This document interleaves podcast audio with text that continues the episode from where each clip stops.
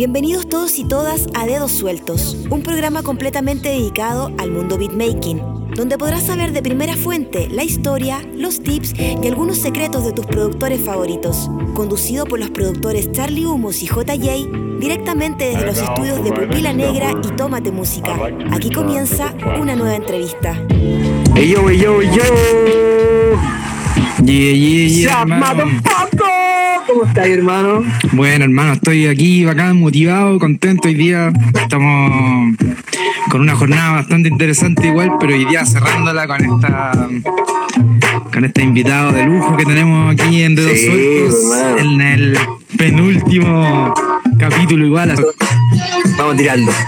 El invitado de hoy, aparte de ser quizás el más nombrado de nuestro top 3, ojo ahí, es el primer ganador del primer ciclo de lo que fue Beat Minds, ese corte de leyenda. Wow, una leyenda. sí como beatmaker y se defiende increíble en las dos artes, digamos. Aparte de productor musical, parte de grupos icónicos como Batusa da Crew y Ley 20000, coleccionando colaboraciones con gente como Gran Ra, CO2, CAS, Jonas Sánchez, Seba Attack, Claudio Bastardo, Be Rich de afuera de Chile y los que siempre nos acordamos todo es Sangre y Joseca. Un sinfín de artistas han pasado por la por los beats y la producción de el invitado de hoy. Nos referimos a nada más y a nada menos que al legendario. a.k.a. Jaimito Mito Delito, a.k.a. Macro de Pa' que despierten. Una leyenda, hermano, una leyenda en el programa. Vamos a mandar la invitación porque ya lo Sí, vimos aquí. está. Vamos a mandar la invitación para que nos tomemos alguna cosita y, y conversemos sobre lo que vinimos a conversar, como música y producción musical sound. Ah, sí, también un poquito de. Mucho chat, mucho chat. Buena compadre Jaime, ¿eh? Hola, hola, hola, hola. ¿Cómo estás, hermano? Bien, estoy bien. Entonces, Bacán, hermano. Vamos Oye, a bajar la musiquita estamos- porque si no nos vamos Sí. a comer a Jaime.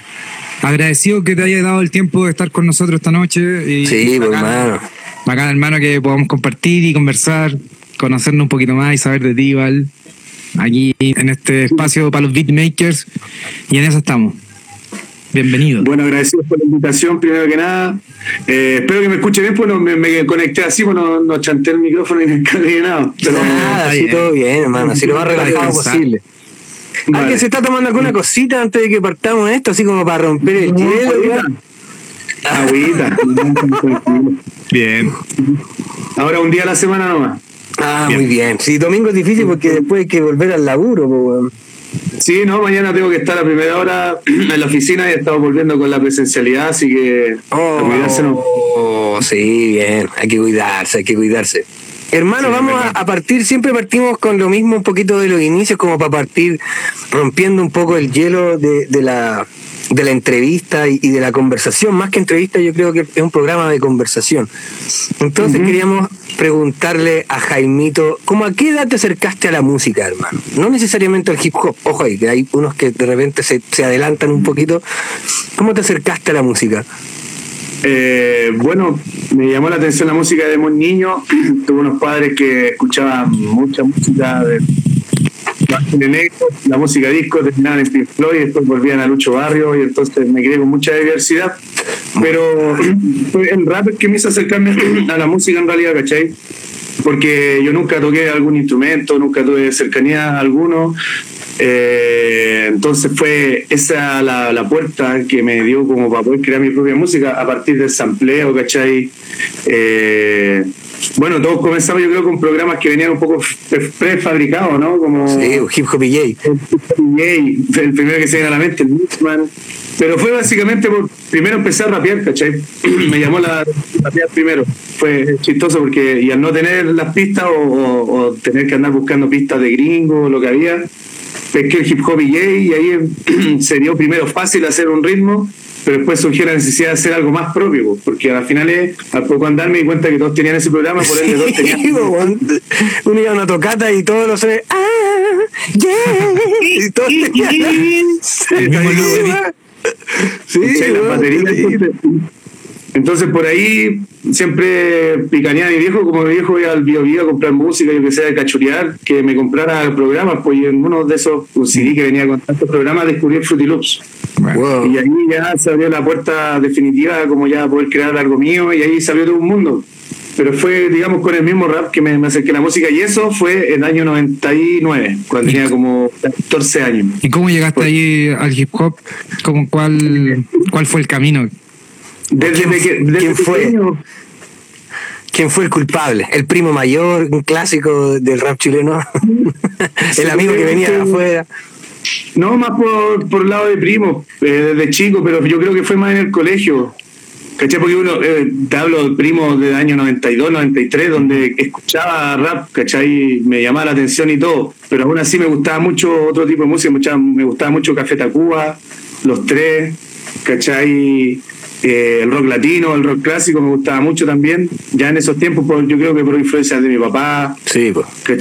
Eh, pero fue yo creo como en quinto básico por un compañero de, de curso, compañero, dos, tenía dos compañeros locos que no sé cómo en esos años se conseguían cassettes, CD originales, eran como ya muy melómanos a pesar de la edad, teníamos más, nueve, diez años, me me, me- Sí, me presentaron un disco de los Cypress primero, Bueno, pues ya con mis primos había escuchado lo que es Funk Dubie, Sonics, ¿cachai? Un poco de los creyentes, pero ya después me destapé porque conocí al Masai, que fue con el que hice Batusa de Cruz, y me enseñó, no sé, por el rap en español. Y ahí nació como no sé, la necesidad o como que vi la ventana para poder escribir, ¿cachai?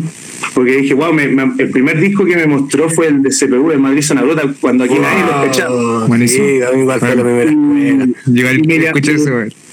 Me fue el ¿qué- primer disco de rap español que escuché y me llamó al tiro la atención. Hay un tema que se llama Sánchez in the House de Nafamacho, que el loco rapeaba así, para, para, para, para, para, para, para, como que. Era como Gutan, por manera un Gutan en español, pues eran todos brígidos y cada uno con su estilo así muy particular, bueno, era bacán, CPU, con gran valor. ¿Qué edad tenía ahí, Jaime? Mira, aquí, eh, esto al Masai lo conocí pues yo en séptimo básico, repetí séptimo básico. Ahí, 12, en la 13 por ahí, ¿no? Claro. Sí, en la repitencia fue el único curso que repetí, en la más chistosa. En la repitencia caí como en un curso de mala muerte, los repitentes, y ahí había otro que había llegado recién a Chile. Y, y nada, pues eso, año 97, podría ser sí, 97, 98 por ahí.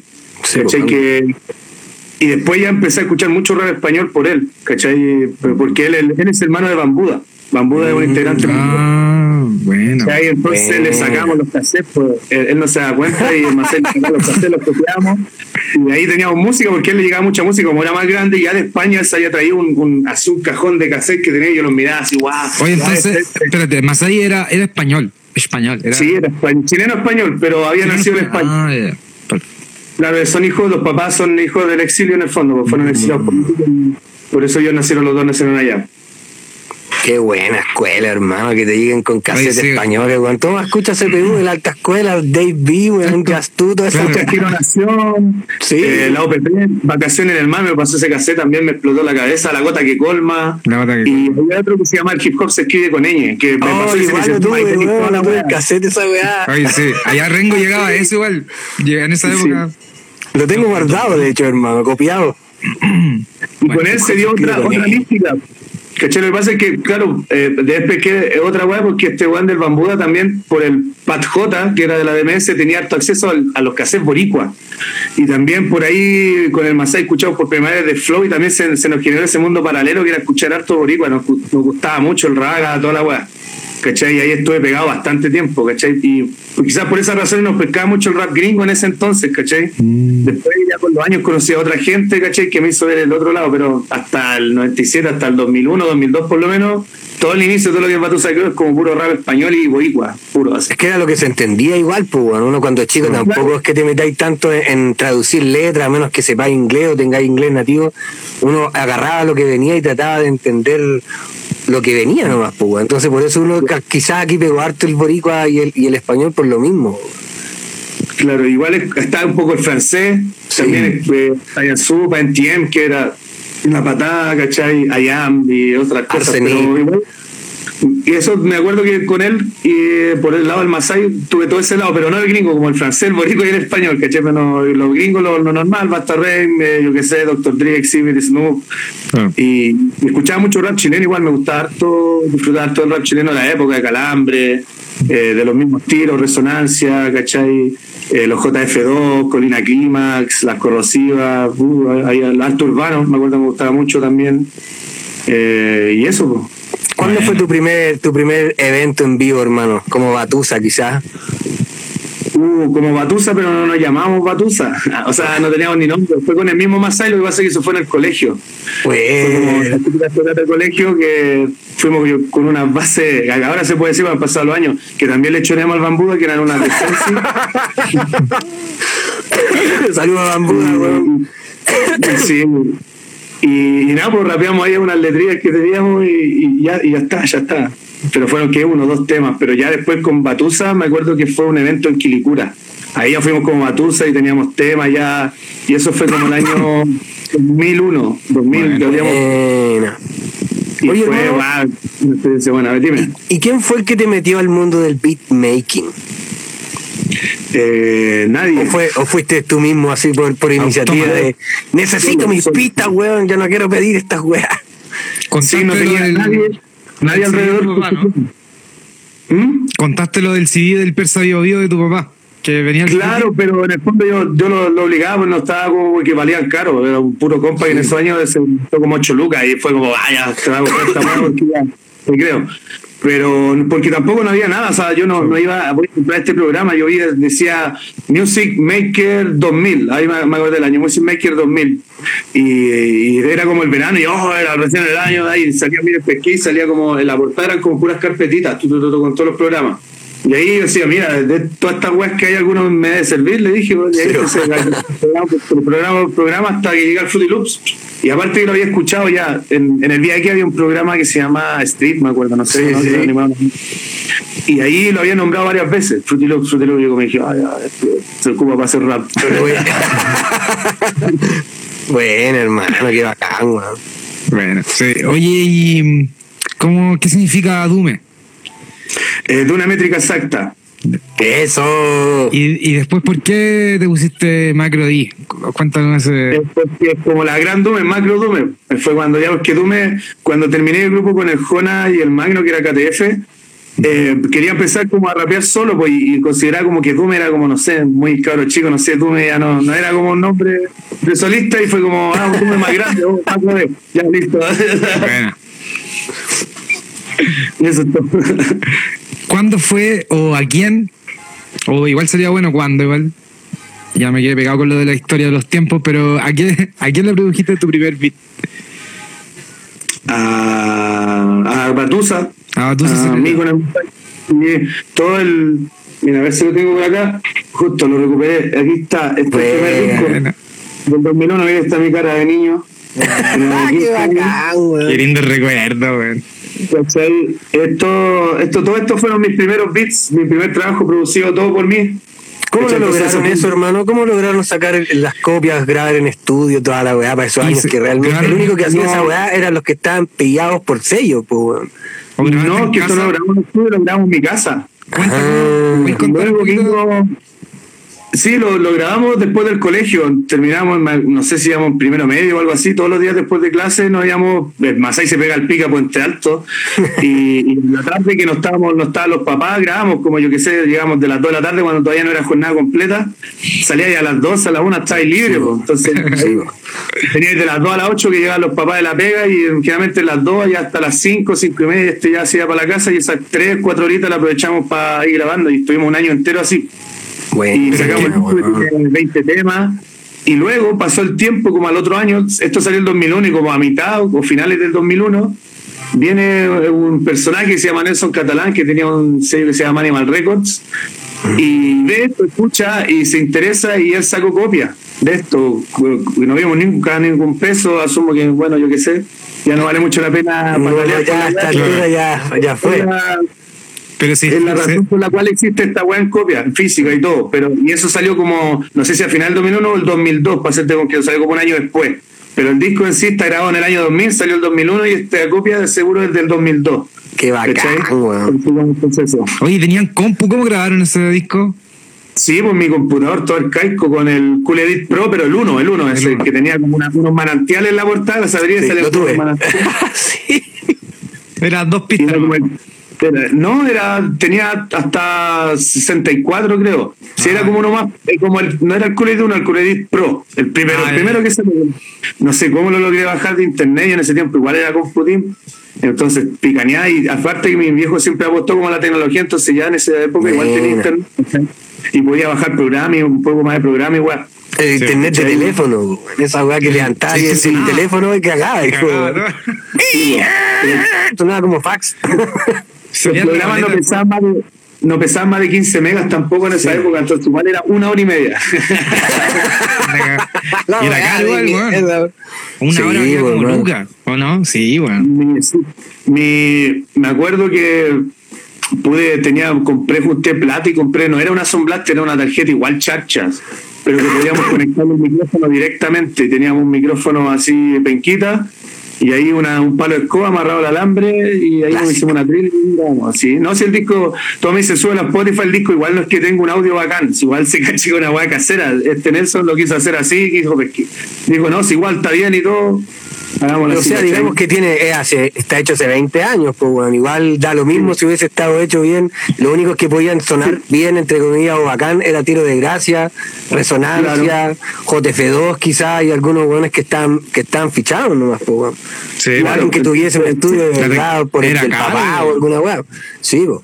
Una apuesta, aparte que fue mi primer trabajo, o sea, todo imaginándome cómo sería, porque esa cuestión, por ejemplo, de los boricuas saqué mucho, o sea, y de ahí saqué la idea de primero grabar el coro una vez y después copiar y pegarlo, porque los boricuas hacían mucho eso de Sí. copiar cosas y copiarlas, ¿cachai? Y sacamos hartas ideas de eso. Eh, bueno, los beats en ese tiempo igual lo exportaba así un canal nomás, pues y nunca exporté por pista la agua, no cachaba, pues, ¿cachai? Sí. Pero la, la edición la edición pero era como canal por canal o sea sonido por sonido prácticamente iba pinchando porque en ese tiempo el culerín no tenía rack po. eran los tracks nomás y tú tenías Sí, que abrir el doble clic entrar ese sonido y así limpiarlo manualmente y todo Sí, una pega pero Ah, con la, sí. con la ganas que tenía hace años y no habían recursos, o sea, eso es lo que había. porque Ahora uno dice pega de chinos, pero en esos años decía, oh, esto es lo que hay que hacer, ¿no? Pues, Sí, pues. Eso era Ahora, la Y después si cagaba y cagaba, y pues si te quedaba mal mezclado, ya quedaba así, pues bueno, no tenías cómo volver atrás, nada, pues. Exactamente, exactamente. Entonces eran tarde entera ahí grabando y a veces nos poníamos a editar ahí mismo, entonces era como un trabajo bien de, de día a día, freestyle, así, prácticamente. Mortal, hermano, que Oye, ya nada que ver, pero tenía ahí quemador de CD. ¿Qué onda? ¿Cómo hiciste las copias? Porque era brígido tener quemador de CD, weón. No era. Sí, lo que voy yo, mi, mi papá, íbamos en el Bio Bio y siempre se interesó en la tecnología. En esos años yo también con mi viejo copiábamos CDs, teníamos una listita. Bueno. Bueno. A los plantas, mis compañeros, yo con un loco en la feria intercambiaba compact de rap igual. Bueno, ¿Cachai? Entonces ya eh, teníamos un copiador, a veces un tiempo tuvimos dos copiadores, entonces ya cachaba toda la onda. ya. Buena, qué Negro y toda la bacán, wea. weón. Qué bacán, weón. ¿Qué recuerdo ese.? Sí, bueno. Qué bonita época, hermano. Ahí aprendí a hacer dinero en el colegio también. Ahí, Sí, hacer las monedas. igual lo hice, lo hice con cassette. no tenía los copiadores, sí, pero lo hice con cassette. Sí, pues eh, hay uno hasla hasta la muerte, pues, weón. hay que saber hacer dinero. Puta, no, yo nunca fui bueno en la wea. Ah, oye, nunca ganando plata, weón. ¿Cuál es tu trabajo como productor que más recuerdas? Eh, a ver, O el más Uf, hay importante, igual. Sí, pues, igual. que hay uno, pucha, el más importante o el que más se recuerda por el proceso, yo creo que el de la 20.000, La Naturaleza Muerta, que fue una, una volada igual cuática porque fue un disco que lo teníamos hasta la mitad, después cagó, eh, después yo estaba en el centro, un amigo se fue para Puerto Montt el que nos grababa, me pasó todas las cuestiones y como que grabamos todo de nuevo en 3, 4 meses, y ahí salieron un par de temas más y eso, pero fue yo estaba cesante. Entonces estábamos todos los días ahí dándole y aparte la juventud, yo viviendo en un departamento en el centro, ¿cachai? Sí, hermoso. Hermoso y peligroso.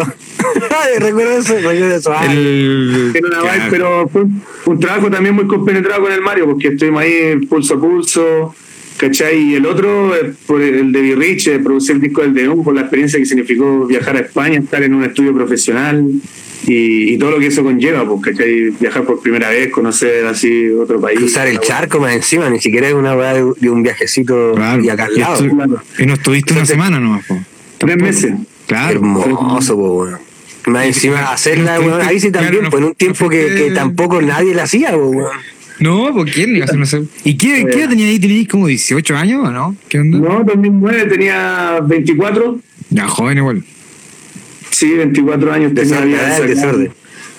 Eh. Rock and roll, po, weón, a la mierda. Y aquí en verano. Y aquí en verano, de marzo hasta julio, agosto. weón. Ya lo pero pasaste mal. trabajo allá, me imagino. Sí, el- el- ese viaje a España sí fue entre de todo, fue harto trabajo. Sacamos un disco en tres meses. Aunque Richard ya tenía las canciones escritas y los beats ya estaban, porque ya ah, previamente me había ido comprando beats.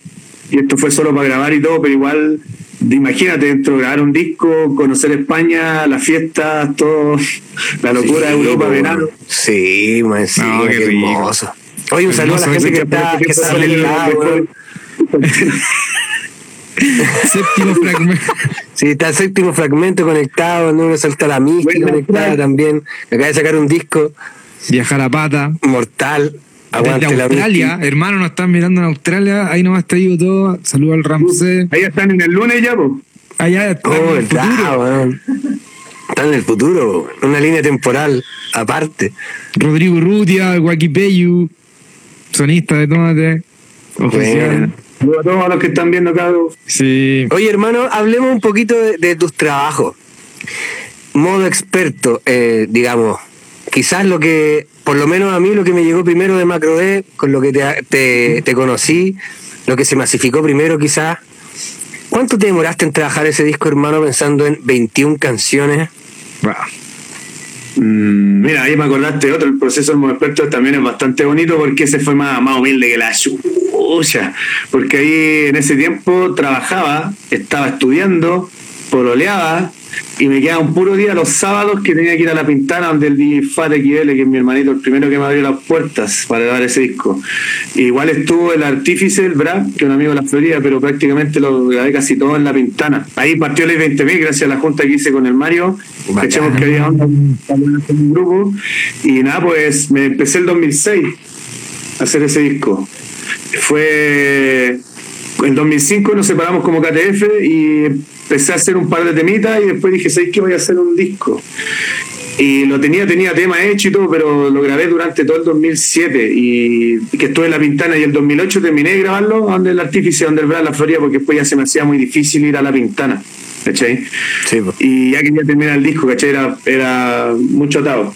Entonces, eh, nada, pues fue un proceso donde escribí las 21 canciones, en realidad no dejé nada afuera, fueron hartos temas.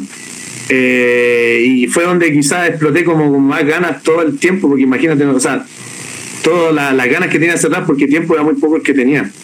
¿Cachai? Yo no sé, uno dice si hubiese tenido más tiempo, a lo mejor hubiese quedado un mejor disco, pero quizás no, pues ¿cachai? Fue como la adrenalina de aprovechar siempre el tiempo poco que había para hacer la para grabar el tema, para escribir, ¿cachai? Y, nada, pues. eh, la verdad no, en esos años salieron buenos discos igual de rap chileno, pues, estaba el del Sí. rap, el, el- sí, había otras cosas, estaban los mismos movimientos originales, ya estaba Salvaje de Ciber, Los de Quito iban por ahí apareciendo también. registros, ¿cachai? Entonces, no, yo la verdad lo hice solo para mí y después igual me sorprendió al ver que a mucha gente le gustaba, pues fue motivante, pero a diferencia del de Naturaleza Muerta, el 20.000 que ese disco ya lo hicimos así como, no, vamos a dejar la patada con esta weá porque esta weá va, este fue como, como muchas menores expectativas, ¿cachai? Lo voy a Casi sacar de los huevos, digamos. Porque Lo voy a hacer es- porque, claro, por, claro, se había terminado con KTF y uno dice, ya, pues, tengo que tener un disco solista entonces, pues, ¿cachai? Que si ya decidimos todo, aparte que también estábamos, bueno, Jonas estaba haciendo lo suyo y todo, ¿cachai? Entonces era eso. Me quería sacar un disco solista, quería tener eso Mortal, para- hermano. para Tremendo disco, weón. Hay que decirlo. Bueno, ya hablamos un poquito de, de lo de Sangre Joseca, pero cuéntanos cómo llegaste a, a producir allá y quizás un poquito más de esa experiencia, que algo que nos queráis comentar igual, compartir. Aparte que ellos son amigos del Richard, del Rich. Eh, pues, estando allá, pues conocer y trabajar con gente como ellos, como con el sangre en realidad. ¿Cachai? A Joseca no, no lo, lo, lo hablamos por internet porque el, el, sangre ellos son de Sevilla, sangre Joseca. Y eh, antes de llegar, el 2009, antes de previo, o 2008 previo a España, el Richard me manda un tema que es para que las chicas bailen. Yo escuché esa web y yo me acuerdo que lo empecé a pasar. Yo no, entonces cuando ya fui para allá ya cachaba el, el, tema que ellos tenían. Entonces cuando llegó el sangre fue como, aparte que sangre el que canta en ese tema y no canta Joseca. El tema de sangre Joseca rapea sangre. Sí, Joseca igual rapea bien, ellos tienen muy buena música. Entonces cuando llegó lo conocí fue como, wow, y aparte conocí al hermano de sangre que no es el fuente que hace pistas, el que hace las pistas, ¿cachai? Y le, de hecho el disco que saqué ahora la noche después tiene dos pistas de él que son como bien sangre Joseca. Y salió ahí para trabajar con el disco de Richard. Estuvimos, estuvo el man una semana, dos semanas, porque eh, la primera vez que fui teníamos como una mansión gigante, porque tenía arriba pieza, abajo estudio, pues entonces los locos que iban a grabar al disco se quedaron, no sé, unos días, una semana, sacamos el tema, cambiamos. Y así estuvo Sangre Fonseca, estuvo la Ari, igual con el hijo y el, su, su pareja, ¿cachai? Estuvieron una semana ahí también, compartí con ella un rato. O sea, yo creo que ni se va a acordar, pero estuvimos ahí varios días. Y bueno. también la grabé a ella, tuve la oportunidad de poder grabarla y toda la banda, ¿cachai? Editar y todo eso. Y aparte a DJ también, pues, que el DJ de 7 notas. Que de, hecho en 2009 tengo un video que grabé con los cabros allá, porque con otro hay un rapero canadiense que nunca más lo vi que se llama Skeleton. Tremenda experiencia, hermano, weón, medio viaje, weón. y salieron caretas de temas también, así como. Y aparte, sí. estando ahí en el estudio, que es como la avanza experiencia ahí. Y muchos beats, pues muchos beats sí, sobraron de eso también, pues el beat del porte y consumo es un beat que se hizo en España, principalmente está hecho como para Rich, que fue el proyecto y llegamos acá y lo ocupamos. Oye, Oye tengo una pregunta, calmado, tengo una sí. pregunta del público que, que dice, ah, ¿cómo fue la experiencia de haber grabado o cómo se elabor, cómo fue la elaboración del EP, de, el primer EP de Ley 20000, el Ahí para picar? Sí, eso lo grabamos donde mi hermanito Zair, en Rincón Estudio, se llama El Puente Alto. Bueno, saludos eh, a Zair también, pues. Sí, el Zair, eso se grabó completamente ahí. Y no, locura. Eso. la música lo dice todo, ¿verdad? Sí, no, si tú escuchas ese P, no, no hay nada productivo ahí, ningún mensaje ni una weá. Eh, puro. Bueno, está, está, está ahí también conectado, así que saludos. Abrazo, Mario. bueno, bueno. Que acaba de sacar un videíto también. uh -huh. Está sacando una acaba de sacar una canción nueva para que estén ahí atenti.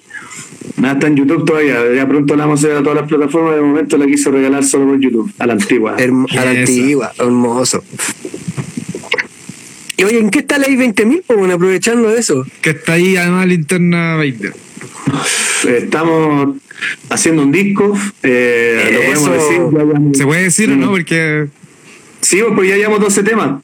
Entonces, bueno, bueno, bacán. o sea, es un disco a lo, a lo, old school.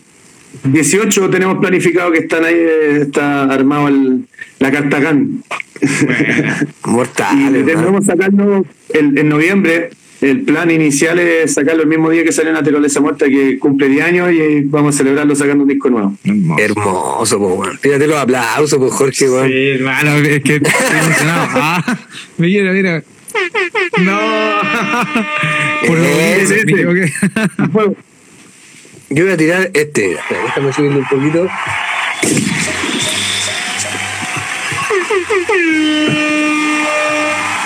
No, era un aplauso igual. sí, pues bueno. Sí.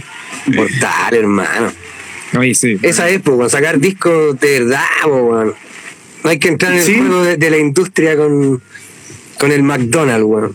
Yo mm. soy creyente todavía que todavía queda gente que hace discos, bueno, y esa weá es, es, interesante de, de decir, bueno, porque cada vez hay menos, weón.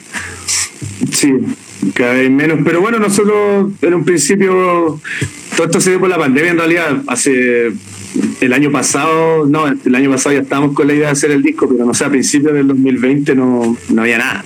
No había nada, ni una. ¿Cachai? Había solo planes y planes y conversaciones y planes, pero se empezó a concretar a raíz de la pandemia y yo escribí gran parte del disco en la residencia sanitaria que es el medio COVID en marzo. No, sí, y me fui a una residencia y como estuve bien todos los días que estuve ahí eh, y en la lucidez pura escribí ocho canciones pues entonces con eso ya tenía mis partes grabadas y después no la grabé hasta que el Mario fue escribiendo y grabando para irla grabando con él igual, ¿cachai? Bacán. Así que ya terminamos de grabar todo eso, tenemos 12 canciones y ahora queremos hacer 3, 4 más. Y tenemos un par de featuring, ya los beats los tenemos cerrados, ¿cachai? Bacán. ¿Todos los beats son macro D? No, no, no, le, tenemos beats del Crimental, del Uent y del Utópico. Y así que igual, y los demás míos, pero ahí. Se viene. Mortal, hermano. Oye, ahí preguntan o dicen una recomendación, ¿acaso? Cuéntanos qué se vienen en los temas por las letras. Porque aquí dicen, ¿acaso vienen temas clásicos buenos por el hueveo, weá? Mm, O se viene, ¿qué se viene Ley 20.000? O sea, ¿en qué están igual ahora? Tan El disco es como, sí, está acuático, eh, porque en realidad no dijimos vamos a hacer las weas que salgan, eh, los ritmos que salgan y lo que estemos escuchando y por ahí hay un poco de funky carioca, Bueno, sí, pues, no sé si llamarlo reggaetón, pero reggaetón colombiano, algo así como Crudo Miss Raw, hay un poco de trap, temática, hay temáticas de amor, hay Mira, temáticas, bueno. de amor, hay temáticas sociales, bastante, bastantes temáticas sociales, hay mucho sobre el encierro, sobre la soledad, sobre la nostalgia, bueno. y por ahí también algo rapero representa, pero yo creo que es lo menos. Para serte franco, hay un poco de botín por ahí, temita, y, y eso sería, ¿cachai? No, no, no nació otra cosa. No, está bien. Y que, que bacán igual que puedan también ser honestos al momento de escribir, pues, ¿cachai? Que es lo Sí, más bo. importante. Y poder experimentar y hacer lo que quieran. Sí, a esta altura de la vida ya Sí, Por eso sí, no hay nada que Oye, a nadie. hermano, ¿cómo lo hacís para llevar entonces a la par, digamos que a la par, dos carreras artísticas, aparte de tu carrera a lo que te dedicáis, digamos, como profesional? Pero. ¿cómo lo hacís para llevar ese balance de rapero, MC de rapero a beatmaker o a productor? Eh, yo creo que es como son ciclos. Eh, en realidad, el 2018-2019 estoy enfocado como a escribir, a hacer el disco a lo mientras pueda. Y era porque estaba un poco alejado de la producción. Ahora, para ser honesto, estoy como eh, rapeando para escribir solo Ley 20.000 porque no, no me da mucho el tiempo, porque estoy más. Este año ya he estado mucho más productivo en el otro ámbito como productor. Pues ahí está. Eh, tengo bastantes desafíos importantes. Este año tengo que producir cuatro discos. Estoy en eso. Bueno. ¿cachai? Y, y, y uno de esos es el de 20.000, pues, ¿cachai? Entonces, como que tengo que distribuir, nunca da parejo para. A veces estoy, generalmente un tiempo estoy más dedicado como a rapear, otro más, más para producir, ¿cachai? Sí, pues harta Porque pega, po. difícil, eh, Porque, claro, tratar de enfocarse las dos cosas, ¿cachai? Eh, dejáis tirado uno o el otro, o así malas pistas o así malas letras. pues. Entonces, Mm. ahora, como te digo, la, la estancia en la residencia sanitaria me sirvió para alejarme de todo y tener un tiempo para enfocarme y escribir, que tenía muchas ganas de escribir, pero no podía pillar el tiempo. Bacán, hermano. Qué weón. Bueno, hermano, Importante, y, importante que, que dejen que las cosas fluyan, weón, que no, no estar ahí apurando los procesos porque si no las cosas no salen como uno quiere que salgan.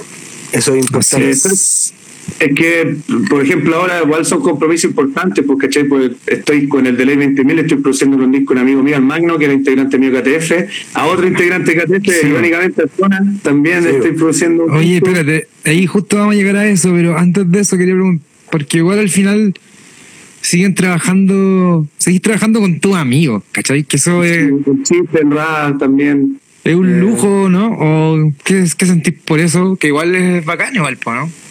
Eh, es claro, es bacán por, por todo lo que los chiquillos también han logrado, porque en el fondo sigo trabajando con ellos porque ellos también necesitan o están en la pega, pues, ¿cachai? Eh, Chiste me habla, mira, trabajemos haciendo música, porque él también está sacando cosas, el rap siempre sigue activo, a veces el rap por lo general también me invita a rapear mucho con Ley 20.000 en sus trabajos, Sí. ¿cachai? Eh, Jona ahora también eh, vino, dijo, hagamos esto, pim pam, ¿cachai? Y con Ley 20.000 también el Mario siempre está motivado a hacer música, entonces es un círculo que te mantiene a ti también activo, es recíproco, ¿cachai? Y cabe la conciencia que los que partimos ahí en la Florida y Puente nos mantenido ahora así activos Activo. también en Bacán. Mansa escuela igual yo creo dentro de la historia del hip hop, estos barrios. Sí, weón. Tremenda, weón. Oye, ¿algún proyecto nuevo? Bueno, ya nos contaste los, los discos que estáis, pero háblanos también de lo que lo que está pasando con el Jonas, po, de, Eh, Danaul. Bueno, Danaul. me faltó mencionar uno que es Madgens, que, que bueno, los cuatro discos en- en- son variados. Por ejemplo, en Ley 20.000 me toca hacer lo que los beats, rapear y aparte mezclar y masterizar. Al Magno le tuve, le tuve que producir los beats y también grabarlo, mezclarlo y masterizarlo. Lo de Matt Gens, que es un proyecto unos cabros de Gran Avenida, que es el Marciano con el Gense, que está muy, muy, muy bueno. Eh, ellos, el Marciano llegó con todo hecho a cabo, o sea, las pistas, las grabaciones, yo ahí los mezclo y los masterizo. Bueno, Pero también le metemos algún arreglillo por aquí y por allá. Una cosilla, eso, una magia está- por aquí. Claro, y lo de Jonas son solamente los beats. Igual estoy con él en el estudio, trato de ir lo más que puedo. Eh, ver los arreglos, pero él va está grabando en el Ticho, en modo estudios. Saludos al Ticho también. Sí, Tichito, un, amor. Grande y sí. Chalo G, tengo entendido, Chalo G, y va a ser el de mezcla. El, el Ah, máximo bueno. ídolo de la. Sí, una hay que de- decirlo como hay que sí, decirlo. po, weón. Nos faltó el conversatorio de Tomate hoy día de los ingenieros de los sonidistas del hip hop. Estaría Ahí, interesante. lo, lo vamos a hacer. Oye, ¿y un disquito de macro D solitario? Uh, está difícil por el tiempo. Yo creo que ya este año ya está saldado en cuanto a proyectos. Quiero terminarlos todos bien y quizás por el próximo año, pero como te digo, no viene la gana de repente. va, Sí, yo ya- las, las cosas vienen solas. De momento me, me motiva a hacer escribir para lo de Ley 20.000, que está bueno el disco, que es una conexión de grupo. Hacer un disco solista no es la misma atmósfera ni el mismo trabajo que hacer un disco en grupo. Exacto. Y estoy sometido en esa atmósfera en cuanto a escritor con el Mario, ¿cachai? Eh, estamos trabajando, él viene para acá todos los miércoles, ya llevamos puta 6, 7 meses donde ha venido todas, todas las semanas acá, Bacán. ¿cachai? Y, y ahí a veces grabamos, a veces vemos letras, a veces cambiamos pistas, ¿cachai? Y ese, a eso me mantiene motivado, ¿cachai? Lo demás es pegar productor, quiero hacer beats, beats, y igual estoy como entretenido con eso. Sí, hermano. Es lo más entretenido, weón. Oye, preséntate el bloque 2, Jorgito. Eso. Vamos con el tenía el sonido, dos. tenía el sonido. Sí, eso, eso. En este bloque queremos saber un poco más del proceso creativo, así que se llama eh, Tira la cadena. Ándale. Pero no tiré el. el... No, los aplausos para que la gente, que me salió muy mala la presentación, pero sí, weón, ponele más color, auspiciado por weón. BMA91, arroba Aplaudí para que no se escuchara. Sí, guion bajo 91, guion bajo store, búsquenlo en IG. Hacen poleroncito, polera. Los cabros están detrás haciendo hartas cosas también, así que importante darles visibilidad para que sigamos Yeah. todos en la misma corriente de levantar espacios. Hermano, Así es. para partir este bloque número 2, ¿qué hace Macro D antes de entrar en calor para componer? Fumar pito. Bien. Smoke weed every day. Bien. Importantísimo. Más importantísimo, que no se nos olvide. Ahora, Sí, ya son más de las 10 de la noche, no todavía no. sí, toda la gente puede su casa es legal. Em, ¿Cómo parte de tu composición? Eh, ¿Partís por eh, batería, sampler? Mira, hasta un tiempo, bueno, al principio siempre partía con el sample y luego ya iba con la línea abajo y después ya los drums y después ya los chiches, sintetizador, arreglo. Cuando, por lo general, después hubo un tiempo que me, me dio por componer y ahí empezaba con las baterías primero y ahí me quedé pegado harto rato. Y ahora como que me enganché ese rato sample hace poco y ahora como, como volví a samplear harto y ahora de nuevo estoy como de repente empezando con el puro sample y después los drums. Pero ha sido dinámico, como que también por- me da por temporada. Sí, bacán. Bacán eso. A veces, es que dependiendo, porque a veces se me mete una batería en la cabeza, porque cuando escucho una batería digo, oh, esta batería culiada, está", y me meto, ya puedo hacer la batería. Pero cuando entro en blanco, por lo general empiezo por la melodía, ya sea composición o sample, empiezo por la melodía primero. ¿Tocáis algún instrumento, hermano? He aprendido con la vida nomás, encontré el mío, las técnicas, un par de acordes. Tengo ahí algunos BCT, algunos programas que ayudan, pero la verdad es que no. Los pads, a mi manera ahí. sí. Sí. Bacán. Igual. Finger drummer, digamos. Finger drums. Sí. Ahí estamos practicando cada vez mejorando más y para llegar a hacer Arab, Music.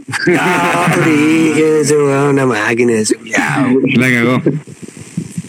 ¿Qué es lo más difícil a la hora de hacer un beat?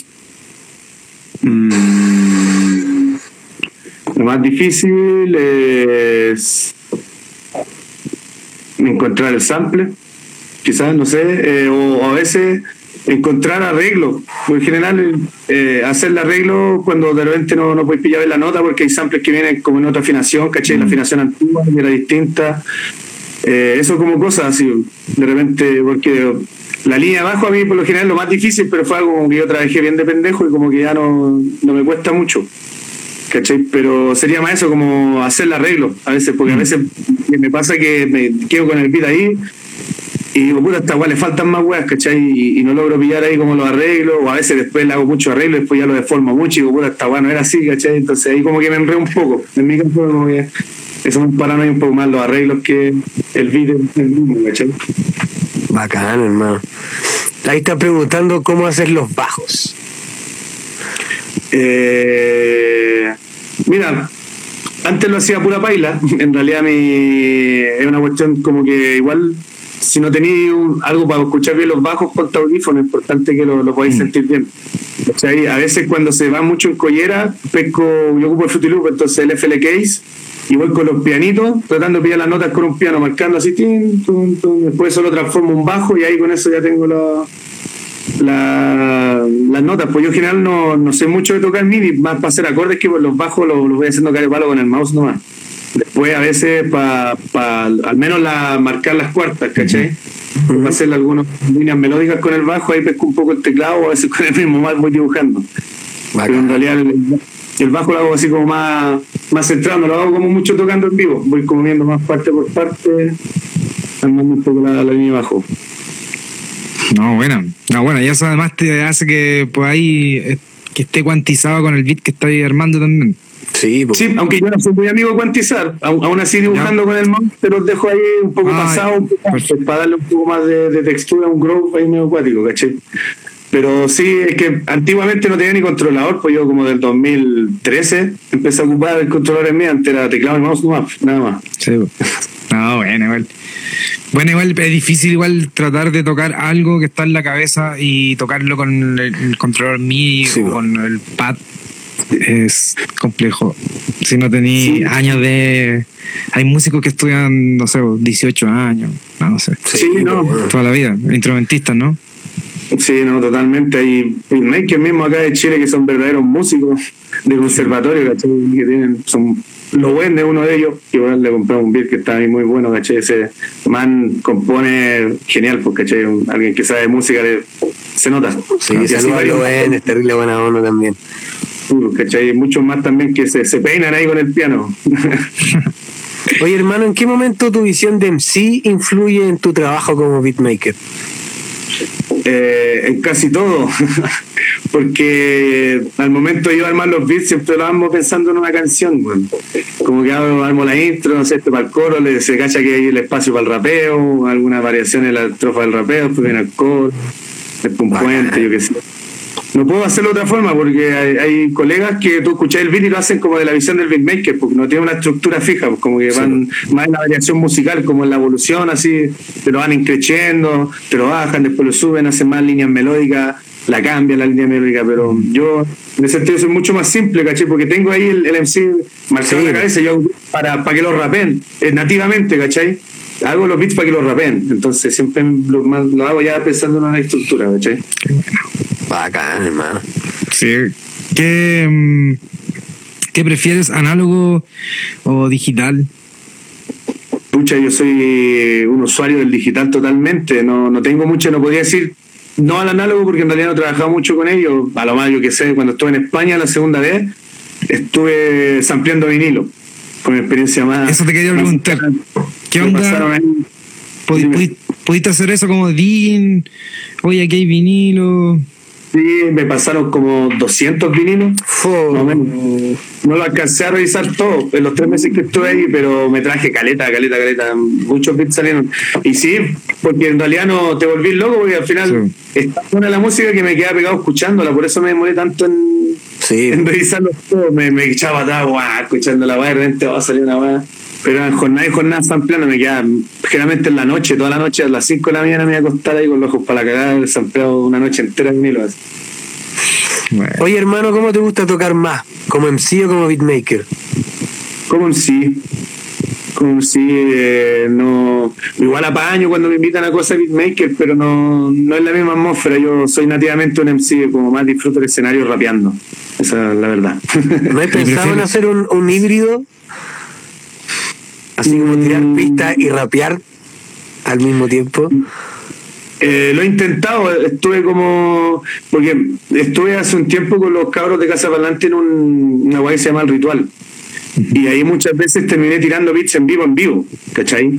La batería y haciendo el sample, a todo ahí, ¿cachai? No eran obviamente un beat muy complejo, pero ahí me defendía. Partió todo como un accidente que hubo en un freestyle que estaba rapeando el NFX y, se- y terminaba la pista y este bueno iba a seguir. Y yo justo me acordé que tenía unos pads, una batería para ahí, un sonido en los pads y empecé a hacerle una batería y salió bien. po. Bueno. Ahora con Cerato Sample es mucho más fácil, pero eh, podría hacerlo, pero no lo he intentado, pero no, no creo que sea muy difícil y eh, quizá en algún momento hay un show de LPT para darle color, hagamos ahí un, un interludio. Sí. sí, bo. Buena parte, sí. Oye, entonces, ¿te gusta el directo o prefieres el estudio? Eh, mira, como MC, eh, te digo que disfruto, pero como beatmaker y productor soy más amigo del, del estudio, ahí donde me desenvuelvo mejor, aportando con ideas, trabajando ahí tranquilo, ¿cachai? Porque igual lo que te digo, me llama la atención tocar en vivo, como la talla de la música y todo, ¿cachai? Pero no, todavía no, ¿cachai? Yo creo que algún día cuando diga ya tengo alguna weá decente que mostrar así en vivo, lo voy a hacer. De momento solo hay una práctica tras Sí. y más. Esa es. Está bien. Ensayo error, ensayo error. En serio, así mismo. Oye, hermano, tu instrumento favorito y en versión BST. Eh, versión BST. Uh, que, mira, estaba bien pegado con el Omnifresh, pero lo dejé de ocupar porque vino Rod Bonsai y me hizo una paleteada, me, me instaló el Reason acá, pero aparte descubrí que el Reason, no, no, sin hacer rewind, no es rewind, pero tú puedes ocupar los mismos BST del Reason en Fruity Loops. Se llama Reason y ahí vais eligiendo y voy a ocupar los BST del Loops con el piano. Y estoy pegado ahí, pero por ejemplo, el Omnifer fue algo que me impresionó mucho. Le, le di bastante hijo a ese plugin. Bacán el Omnis. Más pesado que la mierda, la weá. Sí, no hay que bueno. Sí. Bueno, Nexus igual ahí de, los regalones que no has pensado y le pone. Oye, recomiéndate un BST o un plugin, hermano, a la gente que está ahí metida en esto. Mira, para no hablar de los mismos de siempre, eh, voy a recomendar dos. Uno de instrumento y uno como para ecualizar o eh, barnizar sample cualquier sonido. El instrumento que les quiero recomendar eh, fue uno que también me presentó mi amigo Rod Bonsai, que aquí el erudito, si se apaga la luz y se apaga la pantalla en, mi se llama Addictive Drums. Oh, es lo máximo, weón. Hacer baterías. Es Sí, una bueno. hueá increíble. Cuando quedan, porque a veces nos cansamos de los drum kits, del sonido un poco digital del hip hop, y quieren, no sé, a veces, o incluso voy a hacer drum kits que parezcan bastante de drum kits de hip hop, pero para los que ocupamos los palos, les decía, para las manitos, hacer las baterías con Tip Drums tiene miles y miles de librerías de baterías reales. El pad tiene la sensibilidad, ¿cachai? Tú le pegas más fuerte, más despacio. Sí, Y los hi-hats suenan increíbles en esa weá. Los shakers, Sí. weá, las cajas también, weón. Es Es mortal. muy bueno. Y hay unas baterías de trap que son de la real, la, la, esa, la, la, rom- la de rombo, y suenan, pero wow, mortales, loco. Así que les recomiendo totalmente ese plugin. Y el otro, para barnizar cualquier sonido, sample, batería, lo pueden poner en el máster o en cualquier lado, el RC20, el Retro Color. ¿Cachai? Bueno. Que yo lo comparto para los samples, le pueden a- dar ahí el efecto flanger. Sí. Así, muy bien. Tiene para voy a manejar el sonido del vinilo, voy a hacerlo digital como en 12 bits, así como en esa la MPC la Está bueno eso. Dejarlo- Buena. ¿Cachai? Es un buen sample. ¿eh?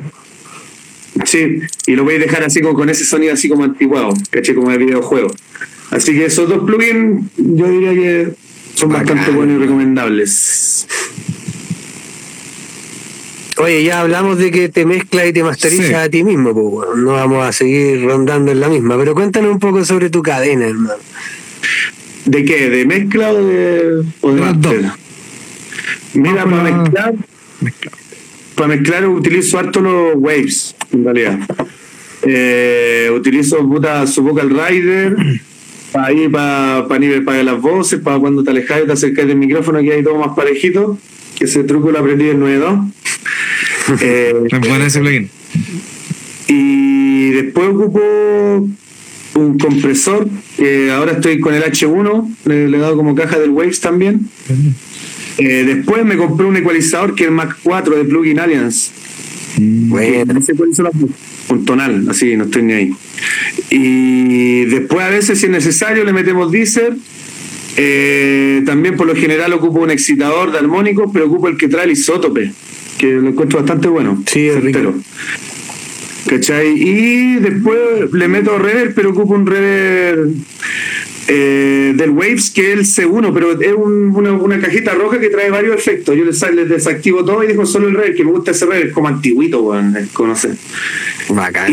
Y eso para las voces. pues, A veces si las baterías necesitan refuerzo, ocupo el Kramer Tape de Waves también. ¿Cachai? Ahí se las baterías chanchamente. Esa pura cinta.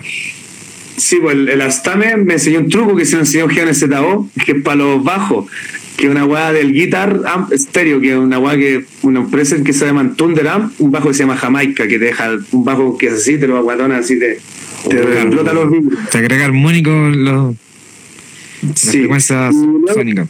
Bueno, es muy claro, para máster estoy ocupando un ecualizador de el EQ4, parece que es de FabFilter. No sé bien el nombre, pero el EQ4 lo ocupan casi todo, que es como para ir recortar frecuencia. Sí, bacán ese. Después tengo el Bax EQ de Plugin Alliance también, y tengo otro de uno que igual de un bundle graphic que es de Aquarius. Hay Bueno, una- un bando que se llama Aquarius que le hace la competencia que es un, un compresor, o sea, un ecualizador de máster que es de dos bandas nomás. O sea, Lo grave y lo, el brillo nomás. Después me compré Shadows Master compresor de Plugianias, ¿cachai? Que es un compresor de máster. sí, maravilloso. Muy bueno, muy bueno, así para los que les gustan la- los smooth ahí en las master y todo, te, te deja ahí todo bien, te puedes quitar, agregar suciedad y es bastante Sí. bacán. Después ocupo otra weá, eh, que es como para ver los estéreos, la frecuencia, ver los estéreos de la frecuencia. ¿Cachai? No me acuerdo bien del plugin, que yo lo- los dejo ahí porque tengo mis cadenas armadas y voy guardando las cadenas de máster de cada tema que hago. Sí, pues. ¿cachai? Porque ocupo, yo ocupo todo dicho, entonces mezclo en el multitrack, pero después los máster los trabajo como en el editor, pero tiene el bastidor de efecto, entonces le aplico la cadena y después le pongo a aplicar y queda el tema aguatonado. ¿Cachai? Y, y el limitador típico del final de cadena, ponerle su limitador ahí. La verdad es que, mira, yo no he tenido problema con la weá. En un momento me metí en la paranoia a los menos 14 luz. Y la verdad que fue para peor. Me quedaron súper bajas los másteres, no Sí, sí. Y ahora me importa un pico, mientras no te pique, no te, fíjate que no te pegue ni una pica eso, con el limitador lo podía hacer y pasan piola y se quedan sonando fuerte y todo, entonces no. Están todos menos parar. 7, menos 10. Sí, no, yo que no pique nomás. El Yo ni dejo siquiera como menos medio 12 y medio dependiendo. Hay otras cosas más, un poquito más fuertes, pero como ahí igual trato de, de ver todas las weas. Pero pero sí, po. Eso de quedarte con que las reglas que te dicen para Spotify, va, chao, hermano. Pero a mí también que ser orgánica igual, A todos nos ha pasado, yo creo. Sí, incluso mira, yo lo más llego hasta un 10, un 9, siempre estoy en 9, en 8, Ah, porque también me, las mezclas mías vienen a menos 6, justo. Nunca tampoco, tampoco trabajo un poco menos de eso. Entonces ahí para el limitador quedamos precisos y no he tenido atado, ya subido como dos temas y han quedado sonando fuerte. Bacán. Claro. que eso es lo Oye, que hermano. al final, que el- después se baja. Después se baja, nada que ver. Es que con los ¿Cuál es la época? pues, ahora Claro, ya, tu tema en un playlist, viene el otro, pa, y la Sí, po. Pero ahora te lo normalizan, weón. Tenés que. Es que Ahora sí te lo normalizan, esto. sí, esa, es la- esa es la paja. Por eso es que ahí te echan a pero- mejor, mejor que se pase de volumen a que te falte volumen siempre, porque si no, ahí te lo hacen cagar. Cuando te empiezan a subir el volumen, empieza a sonar como el hoyo. Sí, bueno, tampoco la idea es dejarlo un poco el, el dinámico igual, pues tampoco hay que hacer la longaniza culiada y Sí. Sí, tiene que mantenerlo dinámico. Pero uno se da cuenta, tú sabes, cuando ya una weá la estáis rentando, ¿cachai? Con el limitador, tiene que sonar igual, pues ya cuando, no sé, pues cambia la. Empezáis a percibir la caja distinta, ya no tiene la misma profundidad y ya pues la estáis cagando, tenéis que bajarle un poco la weá. Exacto. Oye, hermano, ¿qué, ¿cuál es la época que más te gusta samplear? Época todo el año, San Pedro todo el año. La mejor Ahora- respuesta. Sí, no, es que estoy todo el año haciendo pistas, en realidad no, no tengo una época porque el verano es bacán para hacer beats. El No, invierno pero más, más que eso, yo te digo, me refiero a, a una época, digamos, los ochentas, Claro, los setentas. época musical. Sí. Llego hasta. Llego hasta los 80 y hasta por ahí, como que todavía no me convence mucho el sonido de los 85 para adelante, weón. No sé. Mm. Tiene que ser algo muy bueno, pero la verdad es que no. Hay que- gente como Alchemist que se hace chupete del 85 al todo, 90. todo. ¿Cachai? Ese, oye, de su estilo, pues, ¿cachai? Pero eso, no sé, no puedo, no, no me agrada. Todavía sigo pegado del 82 para atrás, del 50 al 80, por ahí. ¿Cuál es el sample que, el sample que nunca podrías ampliar? ¿Y por qué? Eh, puta, varios que lo- a veces me he pillado samples que he escuchado en otros grupos, que a mí me paquea eso en realidad, que estoy ocupado como en otro grupo, tema icónico, cosas así. Eh, lo demás, o si es muy conocido en realidad, o sea, no, no vayas a ampliar la Carmina Burana, ¿cachai? Que hasta Nas lo hizo, cosas así. Claro. Canciones que son así muy eh, muy mainstream, ¿cachai? No, no me llama la atención ampliarlas, ¿cachai? Tiene que ser ahí algo más oculto, más delineado, por ejemplo. Entonces, claro, cumple el criterio desampliable. ¿Cuál fue tu primera máquina, hermano, con la que la que tuviste? Tu primera máquina para hacer beats y tu favorita.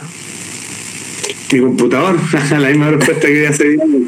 Es que empecé con el computador, pues ahora si te digo, me gustan mucho los, los pads de acá y la, la MPD la encuentro una herramienta súper valiosa para mí, ¿cachai? Rápida, para, sobre todo ahora que me compré ese Lato Sample, que también eh, lo recomiendo mucho también para samplear. Es muy bueno. Eh, ahora estoy full pad, pues, ¿cachai? Eh, me agrada. Hay otros paderías, hay otras máquinas, otros, pero no sé, me quedo con esta. Empecé en la 226. La, la más grande tampoco me gusta porque es mucha weá. Y la más chica es muy poca. Entonces, como que la, la 26 es la, es la precisa.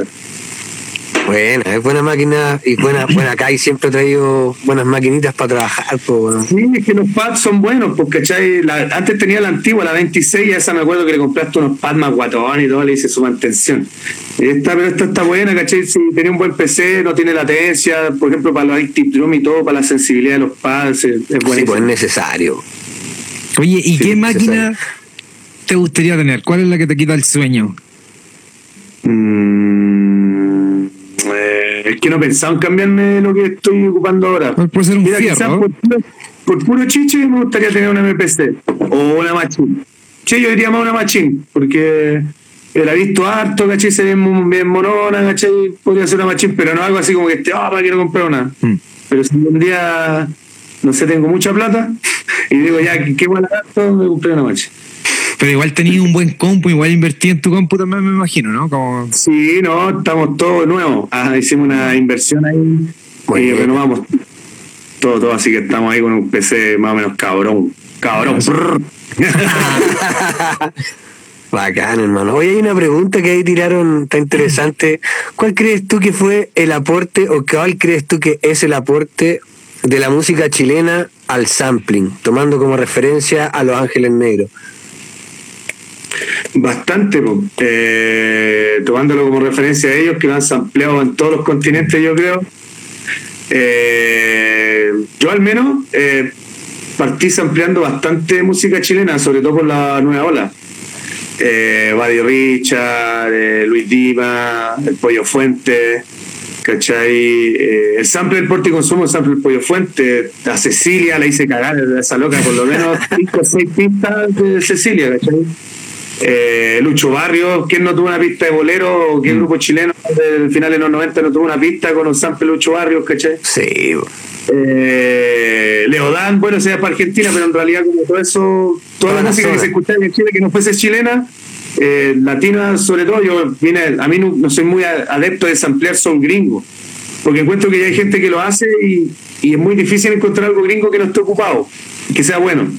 ¿Cachai? Entonces, por mi parte, soy súper ligado a la música chilena y latinoamericana en general, porque fue ahí están mis nichos de sampleo. Obviamente, después llegaron los japos y ahí están todos Ahí japos. cagamos todos, sí. Sí, sí. Cuando uno accesa a YouTube, ahí cayó el mundo de los japos y ahí nos fuimos a la mierda todos. Sí, weón. Pero weones, para, hacer, para hacer un aviso, esos weones te contratan una orquesta gigante, weón. Entonces, Sí, son- weón. cualquier weá son increíbles, weón. son, son muchos huevones. buena tecnología. se mandan Sí, con mínimo bueno. 15. Muy buenos músicos, además.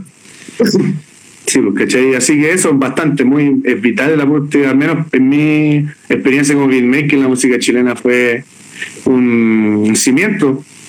De ahí salieron mis primeros sampleos, mis primeros beats.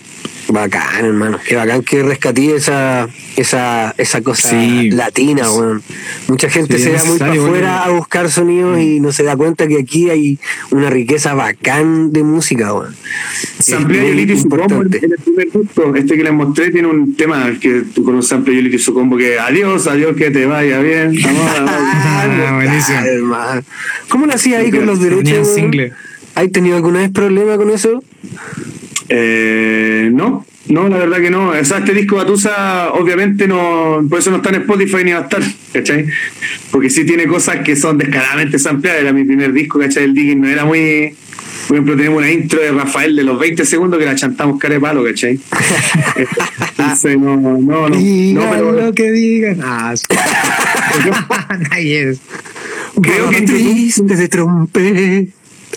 en YouTube tuve problemas con el rock and roll. Creo que nos quitaron la monetización, pero en Spotify nada, no, nunca he tenido ni una reclamación ni nada. Y obviamente ya hace un par de años, ya 2015 para adelante, ya trabajo con ese consentimiento encima, porque está el copyright y ahora más que nunca, Mm, ¿cachai? sí, Tratar de cambiar el tono. El truco está en cambiar los tonos, como que el robot se pierde un poco cuando quizás utilizáis la, la melodía, quizás lo continua, pero si le cambiáis el tonito, pasáis piola ahí, para que quedan hartos los velocidad. los sampleos que tienen voces como ah, ardilla o algún, yo que sé, alguna cantata, ¿eh? eso también te lo, el robot lo pide al tiro. Sí, po. Oye, hermano, Vamos al top quedémonos- 3. Sí, vámonos al top 3. Hay que recordar a Autópico, weón, que fue el que hinchó las bolas, dijo, hay que invitar a Macrode, weón, hay que invitar a Macrode, nosotros te íbamos a invitar, pero todavía estábamos con la duda de si preguntar o no, pero como fue el empuje que hizo Utópico, decidimos invitarte porque fuiste nombrado su top one nacional. Así que dale, hermano, tírate un top 3 nacional. No necesariamente un número 1, número 2, número 3, sino que tres beatmakers que la gente debería saber, debería estudiar, debería escuchar. Ya, mira, no voy a nombrar al Raúl porque a ella lo conocen mucho. ¿Cachai? Pero yo, uno es Lowent, ¿vale? Eh, otro es Dirty Fingers. Máximo también, Dirty Fingers. Bueno, Y el tercero, eh, uf, ¿a quién pongo de tercero? Eh, no se me viene más a la cabeza que los demás son todos conocidos. ¿Quién podía ser el otro? Podía ser Virus Beat. Bueno, por ejemplo, alguien que es muy buenísimo y siempre estaba ahí. ah, Le produjo el primer disco Elixir de Beat completo. increíble. acuerdo. Pues sería eso, lo ven, Dirty Fingers y mi compadrito Virus Beat. bacán, hermano. Y un top 3 internacional. Eh, eh, ¿Cómo se llama? Puta, hay que deja acordarme remover el nombre. Que Kyo Itachi, Bueno, eh, búsqueda de gringo. Eh, sí, eh, ahora estaba muy pegado con unos beats. Que es un que hace beat y rapea, pero me pongo a escuchar más su beat que a Fati. Que es como ahí en medio del piño de, de estos. Los Vini Paz y toda la weá. Sí. Y. Eh, ¿Qué más? Eh, puta, a mí me gusta mucho. Es que no sé si tenga ritmos como beatmaker, pero me gusta mucho lo, lo que produce Crudo Mix Raw, por nombrarte algo latino también. Y me gusta mucho porque también rapea y hace. Me gusta mucho la, la propuesta que tiene, sobre todo debo confesar que le, le- tiene un estilo como que tum, ta, pero bien colombiano, con ritmo, unos drum kits bien finos, ¿cachai? Hace buen rap, el hombre tiene una... Aparte que él, y me gustó mucho su disco porque es continuo, yo produzco discos continuos, como que no hay espacio entre tema y tema, y él hizo una cuestión parecida, mete pistas entre medio, ocultas, ¿cachai? Mortal, serían esos que te nombré, Kibitachi, Crudo Miss Bro y el otro ya se fue con la pésima memoria. Eh, no importa, los, los importa, beatmakers está tenemos mala memoria. Sí. Anda a preguntarnos cuál es el sample que ocupamos en ese beat en el día del hoyo. Oye, Dale, Jorgito. Pero, Sí, vamos ponle a- todo el color de la vida ahora. Ahora sí, hermano, vamos a presentar esta. También somos buenos ampliadores. En algunos momentos ya hemos ampliado esta sección que se llama Ping Pong Delay. Ley, ley, ley, Básicamente te vamos a hacer la misma dinámica que hacemos en todos lados, pero con. Sí, vamos con entonces. Vamos. el- una pregunta, una, una palabra y tú tenés que responder lo que se te venga a la cabeza. Así, rápido. Un concepto, una frase, una palabra. Vamos con Bitminds. Eh, el inicio para mí. Bohemia, Eh, un tema icónico. Dume. Eh, mi alter ego más espectacular. par de haces. Eh, amor infinito. Amistad. Algo muy importante para mí. Hip hop. La vida. Eso. Yeah, Bacán, yeah, yeah, yeah. hermano. Ahí sí salió el aplauso. Hoy vamos a pasar a, a una siguiente sección. Ya no me acuerdo el bloque en que vamos. No sé por qué nunca le ponemos número al bloque de aquí. Sí. Pero Te creo que sin número. Vamos ya. después de un whisky y medio, ya no me acuerdo. Pero esta sección se llama SQP.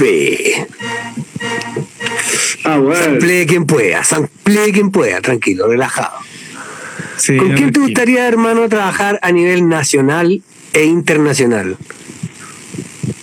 Mm, a nivel internacional, eh, yo creo que con Acapela.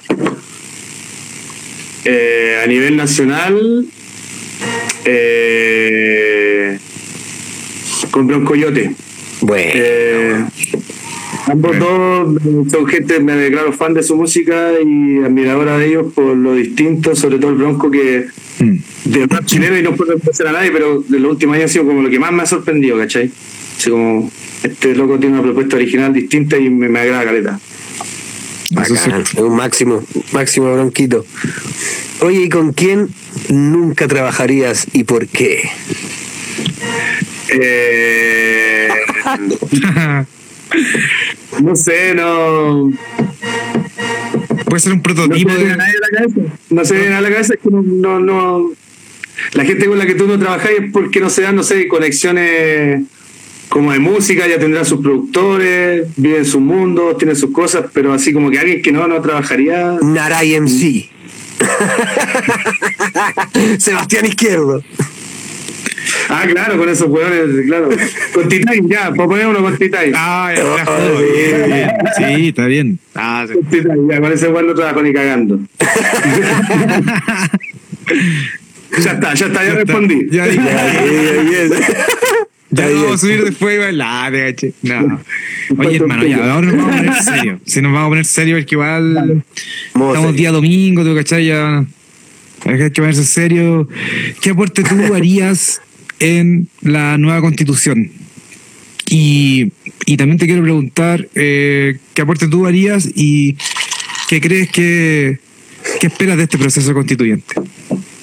Eh, bueno, es de esperar que hay muchas cosas, ¿cachai? Igual se vienen altas cosas, pero como que de los temas que nos ha hablado mucho, yo creo que eh, la, con respecto como a la igualdad de género es que, por ejemplo, la- las mujeres ganen lo mismo que los hombres, ¿cachai? Es como algo que no se explica por qué. Gente que estudia la misma carrera ganan, tengan sueldos distintos, como nivelar eso. Y, y- y también por otro lado, ¿cachai? Nivelar, yo qué sé, en- con respecto a gente que estudia en una universidad y en otra, ¿cachai? Eh, Principalmente so- a todos los que estamos en el mundo laboral sabemos lo que pesa tu cartón frente al otro, a pesar de que tú tengas mayores capacidades, pues, ¿cachai? Eh, ver el tema de la salud igual eh, y la educación, porque son, o sea, que son en clichés, son fundamentales, ¿cachai? Eh, todos sabemos que no es lo mismo un colegio de Puente Alto, un colegio de Las Condes, no tienen la misma educación, no, no, no los preparan igual para la vida y no reclamarle ni al uno ni al otro, solo que tengan los dos lo mismo, pues, ¿cachai? Que sea tan misma igualdad y. Claro, y con respecto a la salud, ¿cachai? Que baja un poco los valores, pues, ¿cachai? O sea, es caro enfermarse, pues, ¿cachai?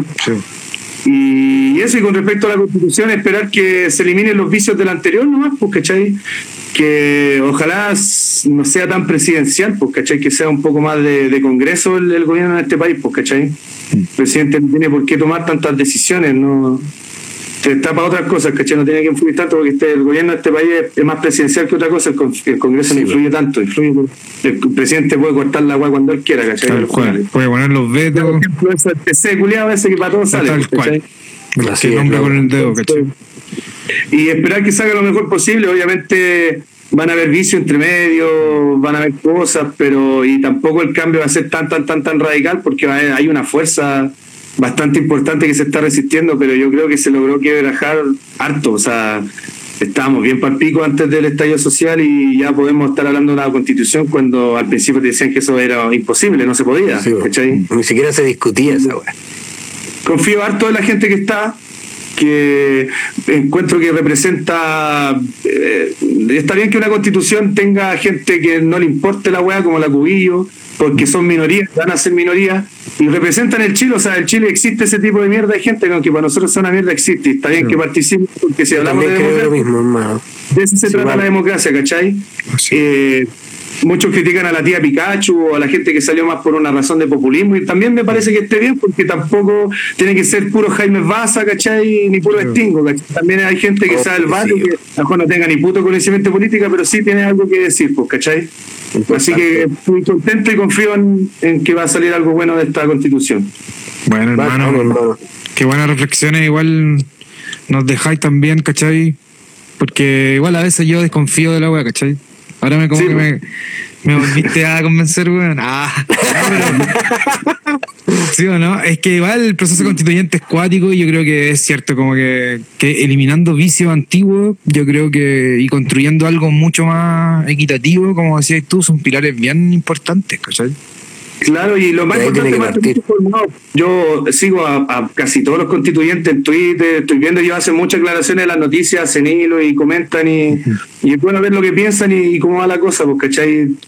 Eh, yo creo que a veces, igual como confiarse, como, las noticias son un iceberg, pues, ¿cachai? A veces la prensa muestra como la punta leve y uno a veces se guía o comenta, weá, por solamente por los títulos de las noticias, ¿cachai? Invitar a, la gente, invitar a la gente como a a, buscar más, a informarse. Obvio, obvio, obvio. Si pasó con Jadwe, o sea, ¿cuánto leyeron el programa de Jadwe? Eh, y se asustaron cuando dijo que quería legalizar la coca, la pasta, ¿cachai? Diciendo que hay, había todo un contexto detrás de un ejercicio que está comprobado que funciona, ¿cachai? Y muchas cosas más, pues, yo qué sé, pues, ¿cachai? Hay que informarse para poder votar bien, porque al final la, la, opinión se la tiene que hacer uno. Exacto. A ti te pueden dar una opinión, pero siempre la opinión va a ser del otro, y yo creo que si son todos maduros, todos conscientes y hablamos de esa conciencia, eh, la opinión tiene que ser nuestra, pues, ¿cachai? O sea, y, sin miedo a ella, a veces tú no, si no estáis de acuerdo tenés, tú estás convencido de que no es así, exprésalo y está bien, pues también eh, ya pasado un poco como la, la, etapa, un poco la violencia, quizá un poco bajarle un poco el perfil a esta weá, como que, ah, que los que votaron por Boric, que los que votaron por Jadwe, weón, esa weá no, constituye nada, así.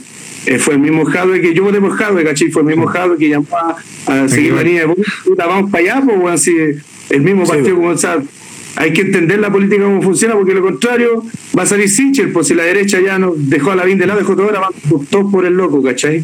Y son esas las, masas de votantes que nos tienen para la cagada después, pues, ¿cachai? Entonces a no cometer el mismo error dos veces.